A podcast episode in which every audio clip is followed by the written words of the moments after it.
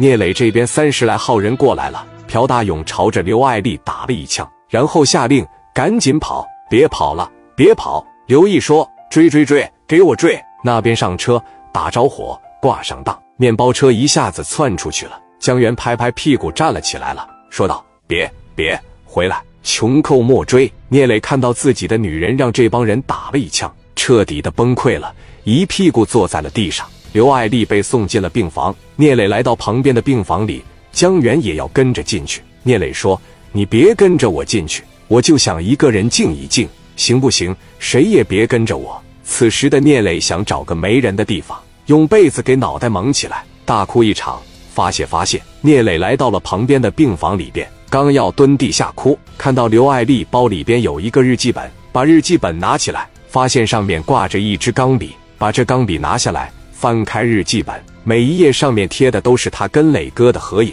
记录的是从九一年刘爱丽认识了聂磊，在小市场那里卖鞋摆摊，一直到昨天，磊哥回到家里边待了没两分钟，转头就走了。我不理解，又能怎么办呢？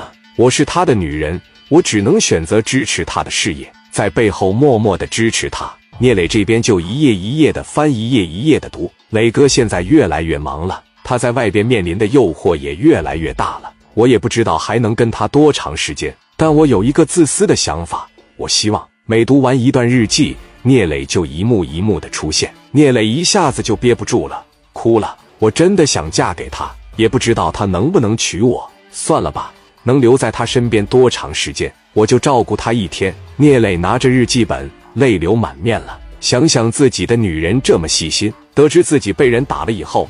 不顾自身安危，第一时间跑到医院里边来伺候。现在又被人打进医院里边，那全是因为我聂磊如此爱我的一个女人，我聂磊怎么能亏待她呢？聂磊拿起了钢笔，在日记本最后一页写了三个字：“我娶你。”写完以后，把日记本合上，把钢笔挂在日记本上，原样放在了刘爱丽的包里，抹了一把眼泪。江源进来了，聂磊说：“江源，把这包好好的给你嫂子拎着。”江源看到聂磊伤心的样子，说道：“我嫂子肯定会没事的，哥，你不要过于沮丧。这帮兄弟不敢劝你，弄得我心里边都挺难受的。有时候我跟小慧吵架了，嫂子都开导我，嫂子让人打成这样，我他妈没保护好我嫂子，是我的不好。”聂磊当时看到兄弟这么难受，他也不敢在这种氛围里面多待，扭头就又跑到了旁边那个病房里边。在那蹲着，眼瞅着时间一分一秒的过着，漫长的等待终于结束了。聂磊听到旁边病房开门了，蹭的一下站起来了，把门一开，马上来到了刘爱丽的跟前。一看刘爱丽脸色还行，不算太难看，松了一口气，问医生：“我媳妇怎么样了？”医生：“我媳妇怎么样了？”医生说：“没事，手术非常成功，弹药只打进去了一小部分，我们把弹药取出来消炎了。”在医院里边观察两天就可以回去了。聂磊一听，马上喊来了王群力。王群力一看聂磊的眼色，从包里掏出了一个红包，递给医生。医生说：“我们这这个救死扶伤是我们的天职，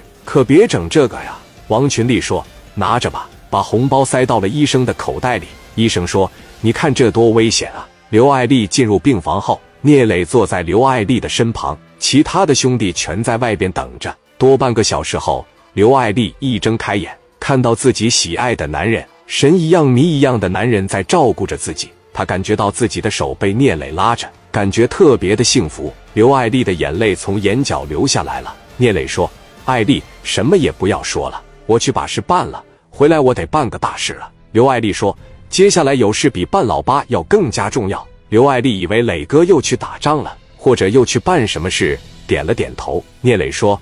你放心吧，刚才我也琢磨了，你也别说我是乌鸦嘴，这一枪是打你肩膀上了。要是给你送走了，我就已经做好了不娶的准备了。聂磊的手在艾丽的脸上来回蹭了两下，说我走了。说完站了起来，刘爱丽拉着磊哥的手不放他走。磊哥走了两步，回头说：“你要是没事的话，一会儿等你坐起来就写写日记吧。爱写日记，这是刘爱丽的秘密。”当聂磊哥说出写日记的时候。刘爱丽的手不自觉的就撒开了，她好像也就理解了磊哥所谓的大事是什么。